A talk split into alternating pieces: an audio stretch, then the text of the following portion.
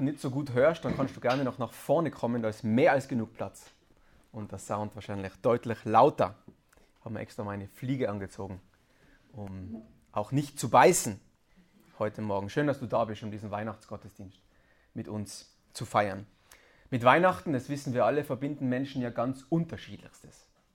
Ganz unterschiedliche Dinge. Für manche bedeutet es Geschenke besorgen, hektisch oder freudig. Für andere bedeutet es Zeit vor dem Ofen mit Keksen und zu vielem guten Essen. Für andere bedeutet es den Glühweindelmarkt oder manchen Ausflug, die hektische Firmenfeier, das Familientreffen, auf das man sich freut. Für andere bedeutet es, hektisch Ausreden zu suchen, um den Familientreffen aus dem Weg zu gehen. Seine Zeit mit hohen Erwartungen. Und es ist dir wie mir bewusst, dass es für manche auch eine Zeit der Überforderung und auch eine Zeit der Einsamkeit ist. Kurzum, Weihnachten bedeutet sehr vieles für verschiedene Leute. Was die allerwenigsten mit Weihnachten verbinden, ist ein Nachdenken über Jesus. Ein Nachdenken über das Geburtstagskind und sich an ihm zu freuen. Und genau darum wollen wir einander mit dieser Predigtserie im Advent helfen. Wir wollen einander helfen, weil wir glauben, dass das Christkindl nicht zuerst einer ist, der sich um meine Wunschliste und meine Weihnachtsstimmungserwartungen dreht, sondern wir glauben, dass er der ist, vor dem sich eines Tages jedes Knie beugen wird. Wir glauben, dass das Christkind der König der Könige ist, der eines Tages wiederkommt und alles neu machen wird. Und darum haben wir jetzt schon drei Sonntage lang miteinander die Frage gestellt, warum ist das Christkind unsere Hoffnung? Und wir haben schon drei Antworten gehört aus dem Buch Jesaja. Die erste Antwort, weil er Trost im Leid ist. Die zweite Antwort, weil er Licht in der Dunkelheit ist. Und die dritte Antwort letzten Sonntag, weil er Kaputtes wieder heil macht. Und die Antwort heute aus dem 35. Kapitel vom Buch Jesaja soll sein, weil er Verlorene nach Hause bringt. Weil er Verlorene nach Hause bringt. Und ich hoffe, das ist mein Gebet, dass dieser Text dich ermutigt, Jesus am Heiligabend mehr zu schätzen. Jesus am Heiligabend mehr zu schätzen. Lass mich noch dafür beten. Vater, bitte hilf uns jetzt, diesen Text zu verstehen und Recht auf unser Leben anzuwenden. Hilf uns, Jesus, dich mehr zu lieben durch das, was hier steht. Amen.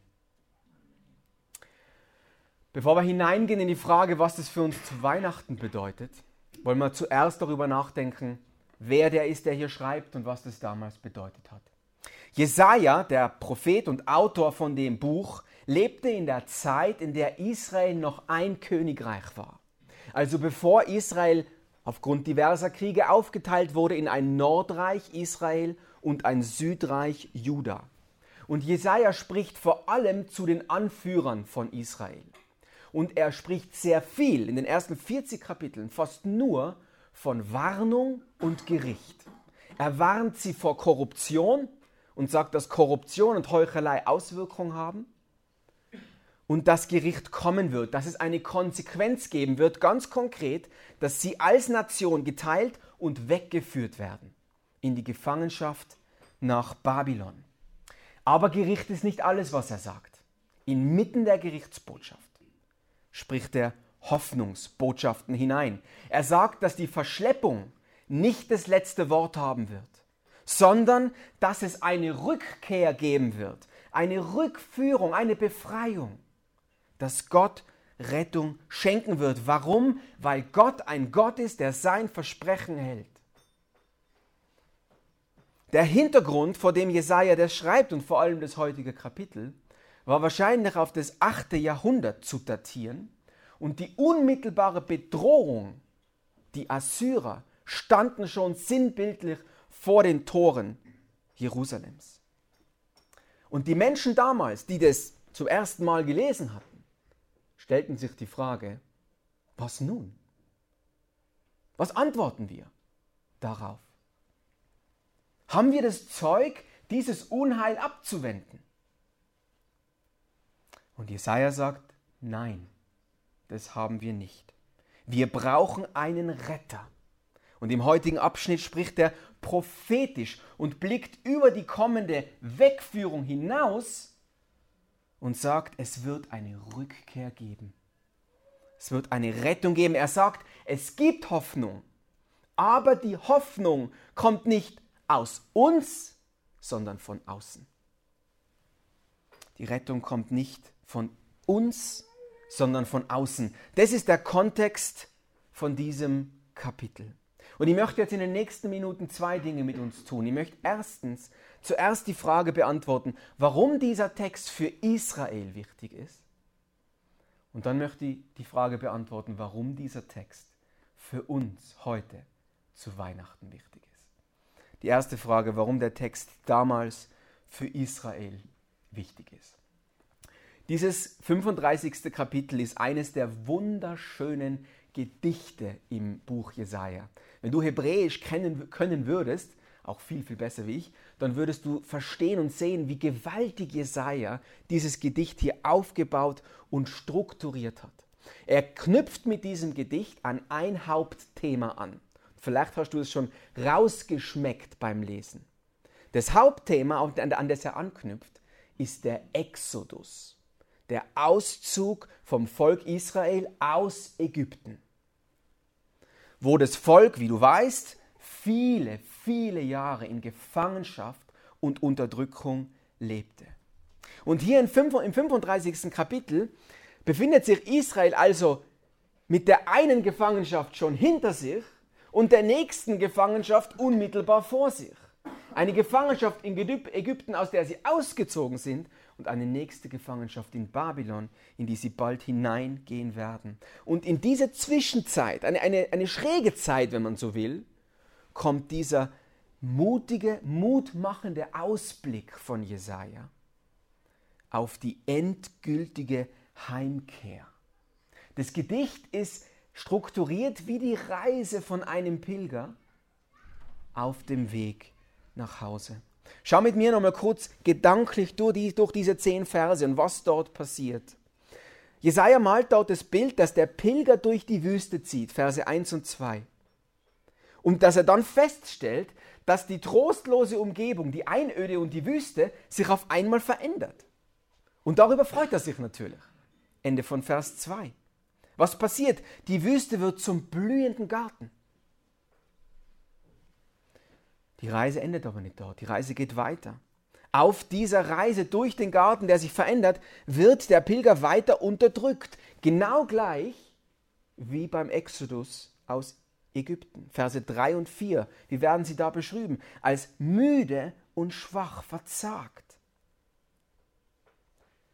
Aber sie werden inmitten von diesem Verzagtsein aufgerufen, mutmachend, hoffnungsvoll zu sein, wegen Gott. Auf sein Eingreifen zu vertrauen. Und im Vers 5 scheint es, als befinden sie sich immer noch in der Wüste und jetzt beschreibt der Autor nicht, dass die Umstände verändert werden primär, sondern dass sie selbst verändert werden. Der Pilger selbst wird erneuert. Schau in Vers 5 und 6, was steht dort? Die Blinde werden sehen, Lahme werden gehen, Taube werden hören, Stumme werden jubeln. Jetzt ist ihre Rettung da, schreibt er. Jetzt liegt, Vers 8, eine Straße frei vor ihnen.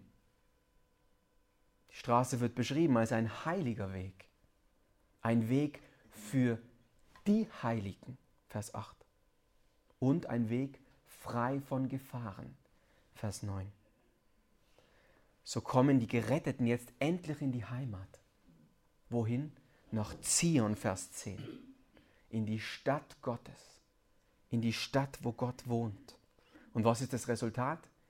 Ewige Freude wird dort sein. Ende von Vers 10.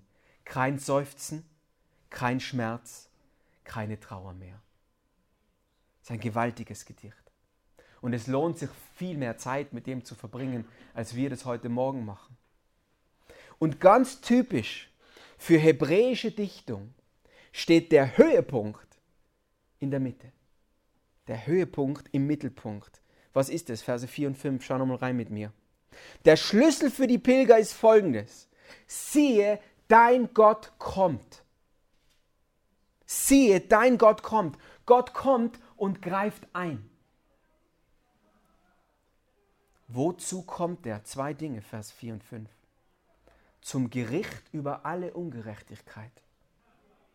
Zum Gericht über alle Ungerechtigkeit. Und zweitens zur Rettung. Bei dir steht vielleicht zur Hilfe für alle, die ihm gehören. Gottes Eingreifen in diesem Gedicht ist das Entscheidende. Jesaja ruft dem Leser, dem Hörer aus dem, aus dem damaligen Israel zu und sagt: Habe Mut, fasse Mut, denn dein Gott kommt. Er kommt, er greift ein, er kommt als Licht in die Dunkelheit, er kommt als, als jemand, der Leidende tröstet, er kommt als jemand, der Kaputtes heil macht. Und er kommt als jemand, der verlorene, orientierungslose Pilger nach Hause bringt. Für ein Volk, das unmittelbar vor einer nächsten tragischen, nationweiten Gefangenschaft steht, sind diese Zeilen höchst relevant, lebensspendend. Erinnere dich, sagt Jesaja, Israel, dein Gott ist ein Gott, der sein Wort hält. Er hat versprochen, zu kommen und einzugreifen. Und er wird es tun. Darum war der Text für Israel so wichtig, weil es lebensspendend und perspektivegebend war. Die zweite Frage für uns. Warum ist dieser Text für uns heute zu Weihnachten wichtig? Ich weiß nicht, wie es dir geht, wie sehr du dich da hineinfühlen und denken kannst. Aber das erste Weihnachten vor ungefähr 2000 Jahren hatte mit dem, was wir heute unter einer kuscheligen Weihnachtsstimmung verstehen, herzlich wenig zu tun. Oder? Es fällt uns, glaube ich, schwer, in all dem, was wir heute mit Weihnachten verbinden, das, was damals passiert ist, nachzuempfinden. Wir haben die Weihnachtsgeschichte unglaublich sentimentalisiert und auch sterilisiert. Alles ist nett und sauber. Wenn du deine Bibel kennst, dann weißt du, dass die Realität aber nicht weiter davon weg sein könnte.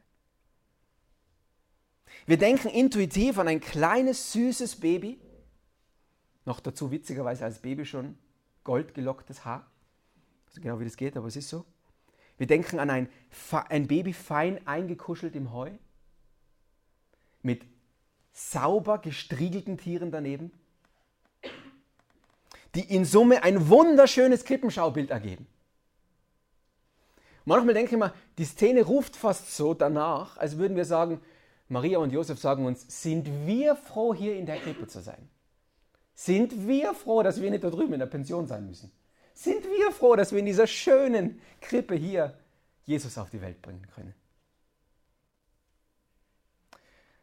Das ist aber nicht die Geschichte von Weihnachten. Denk nochmal mit mir kurz darüber nach, was dort passiert ist. Sie waren nicht zu Hause. Sie waren unterwegs. Warum? Weil es eine Volkszählung gab. Keiner will ein Kind unterwegs auf die Welt bringen. Keiner will auf einer Reise, noch dazu nicht mit Auto, Flugzeug und all dem, was wir heute haben, mit Esel und zu Fuß. Keiner will ein Kind unterwegs auf die Welt bringen. Weit weg, noch dazu im Orient damals, von zu Hause und Versorgung. Sie waren aber nicht mal nicht nur zu Hause, sondern diese Szene war nicht mal in einem Haus. Warum? Weil es keinen Platz gab. weil es keinen Platz gab. Maria hat ihr Kind in einem Stall geboren. Damals vielmehr eine Höhle. Das war der Stall von den meisten Tieren. Keine Heizung, kaum Licht, diese Höhle voller Tierkot, Ausscheidung und Urin, Dreck und alles andere als ein Ort, wo wir heute eine Geburt vermuten würden. Und in diesem Umfeld bekommt ein 14- oder 15-jähriges Mädchen, so alt war Maria ungefähr, ein Baby zur Welt. Rede mal mit den Ärzten deines Vertrauens und sie werden dir sagen, was sich Babys von Tieren in dem Umfeld alles einfangen können. Gerade Neugeborene. Jesus wurde in ihr, nicht nur in ihrem Stall geboren, sondern in ihrem Futtertrog hineingelegt. Dieser Futtertrog war sein erstes Zuhause. Und wir haben die Geschichte völlig verniedlicht. Das Blut, den Dreck, den Kot, die Schmerzen, die Ablehnung von dem Wirt. Wenn eine hochschwangere 14-, 15-jährige Frau vor der Tür steht und einfach nur einen Ort will, wo sie ihr Kind gebären kann und abgewiesen wird. Diese Szene ist nicht nett. Diese Szene ist eigentlich höchst tragisch. Nun, warum sage ich das? Nicht, weil ich dir endgültig jegliche Weihnachtsstimmung nehmen will, sondern um uns zu erinnern, was hier passiert ist. Diese ganze Szene der Geburt von Jesus ist, glaube ich, eine Predigt für sich. Eine Predigt dafür, dass Jesus zum Verstoßenen geworden ist. Dass er zum Obdachlosen geworden ist. Der nicht nur weit weg von daheim, sondern nicht mal in einem Haus geboren wurde. Und überleg mal, wie das Leben von Jesus weiterging. Genau in dem gleichen Ton. Er ist als Abgelehnter geboren, wurde in den 34, seine, 34 Jahre seines irdischen Lebens von mehr Menschen abgelehnt als angenommen und ist am Ende als Verstoßener, als Abgelehnter gekreuzigt worden. Erinnerst du dich, wo Jesus gekreuzigt wurde? außerhalb der Stadt, am Hügel von Golgatha. Geboren außerhalb des Hauses, gelebt außerhalb seiner Heimat. An einer Stelle sagt er seinen Jüngern, dass er, der Menschensohn, keinen Platz hat, wo er seinen Kopf hinlegen kann. Das beschreibt sein Leben. Geboren außerhalb der Heimat, gelebt außerhalb von einem Haus und gekreuzigt außerhalb vom Tor gekreuzigt außerhalb von der Stadtmauer, außerhalb von der zivilisierten religiösen Judensippe, die ihn verstoßen haben. Er ist der Außenseiter geworden.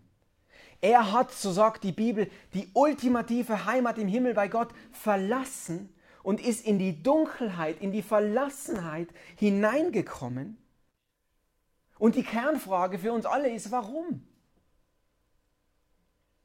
Damit er uns in seine Heimat bringen kann. Das ist der Grund. Jesus kam und nahm den Fluch der Verstoßenen auf sich, damit einst Verstoßene sich an ihn klammern, mit ihm nach Hause gehen können. Das ist die gute Nachricht von Vers 4. Er kommt zur Gerechtigkeit, um das Problem zwischen dem heiligen Gott und uns unheiligen Menschen zu lösen und zur Rettung, zum Heimtragen von verletzten, schwachen, orientierungslosen Pilgern, indem er den Tod besiegt in der Auferstehung. Die Bibel macht klar, dass wir wie Israel sind dass wir wie Israel sind. Wir sind alle Pilger, die mit den ersten Menschen ausgeschlossen sind aus der Gemeinschaft mit Gott. Aus dem Zuhause bei Gott. Warum? Weil wir selbst Gott sein wollen. Es aber nur einen Gott geben kann. Und nun sind wir als Pilger Zeit unseres Lebens orientierungslos im Leben unterwegs. Und wir suchen krampfhaft nach Heimat. Wir suchen alle krampfhaft nach Annahme, nach Identität und Würde. Manch einer tut es in der Familie, ein anderer tut es im Geld, in der Sicherheit, ein anderer tut es im Sport, ein anderer tut es in der Anerkennung bei Menschen, in der Gesundheit. Was auch immer es ist, die Bibel nennt diese Dinge Götzen alternative Gottheiten. Diese Dinge sind letztlich der Versuch, Heimat zu finden. Der Versuch, zu Hause zu sein, angenommen zu sein und sein zu können, wie wir sind. Annahme und ein bedeutungsvolles Zuhause zu finden, sagt die Bibel. Und wenn wir ehrlich sind, wissen wir das auch selbst, wenn wir auf unser Leben schauen. Funktioniert aber nicht. Der Versuch in all diesen Dingen die Heimat zu finden, ist zum Scheitern verurteilt. Der berühmte König Salomo hat es beschrieben als ein Haschen nach Wind, dem Versuch, den Wind einzufangen. Es ist noch keinem von uns geglückt. Wir müssen, so sagt die Bibel, zu dem Zerbruch kommen, wo wir realisieren, dass wir selbst in der Wüste sind und wir diese Wüste nicht selbst zum Garten machen können.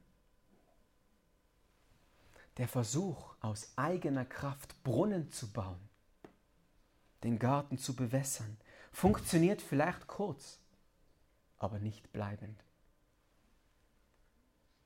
Rettung, so sagt die Bibel, kommt von außerhalb. Gott selbst musste kommen, um uns an der Hand zu nehmen und nach Hause zu führen in die himmlische Stadt, nach Zion, Vers 10. Die Stadt, die Jesus für die Seinen bereitet und sie eines Tages zu sich holen wird. Das ist die große Geschichte. Jesus kommt und bringt die aus dem Garten Vertriebenen in die ewige Stadt zu ihm nach Hause, wo sie nie wieder vertrieben werden können. Das ist die Weihnachtsgeschichte. Jesus kommt und holt die aus dem Garten vertriebenen Pilger und bringt sie mit sich nach Hause in die ewige Stadt, wo wir endlich zu Hause sind, weil wir das Herrlichste, was es gibt, genießen Gott selbst. Das ist die Geschichte von Weihnachten und darum, ihr Lieben, ist dieser Text auch für uns heute so wichtig weil er uns am Weihnachtstag 2023 daran erinnert, dass Jesus an unserer Stelle zum Pilger geworden sind, damit der Pilger wie dich und mich nach Hause bringen kann. Das ist der Grund, warum dieser Text für uns heute so wichtig ist. Ich möchte zum Schluss noch eine Anwendungsherausforderung uns allen zusprechen. Ich weiß nicht, wie es dir geht, aber mein Eindruck ist, wir vergessen so leicht, dass das hier nicht unser Zuhause ist. Wir vergessen so leicht, dass das nicht unser Zuhause ist. Wenn das hier genügen würde, wäre Jesus nicht gekommen. Wenn das hier genug wäre, wäre Jesus nicht gekommen. Er wäre gekommen, gestorben und auferstanden. Und darum die Ermutigung an dich und mich. Leb nicht so, als wäre das hier genug. Leb nicht so, als wäre das hier alles oder deine wahre Heimat. Feier heute Abend Weihnachten nicht so, als wäre das, was dort passiert, genug, sondern feier es als einen Geburtstag von diesem Jesus mit einem klaren Blick von dem, wer er ist er ist dein größtes Geschenk. Er ist dein größtes Geschenk und er kommt ein zweites Mal wieder, um alle, die ihm gehören, heimzuholen. Und wir brauchen diese Perspektive in dieser kaputten Welt. Lebe nicht so, als wäre das hier schon genug. Sehne dich nach ihm. Sehne dich nach mehr, weil das der Grund ist, warum Jesus gekommen ist. Es ist nicht genug, was wir hier haben.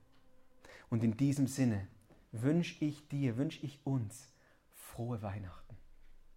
Frohe Weihnachten, weil wir einen haben, der kam und wiederkommen wird, um heimzuholen. Genau dafür möchte ich jetzt noch beten. Herr Jesus, wir danken dir, dass du zu uns gekommen bist, um Verlorene heimzubringen.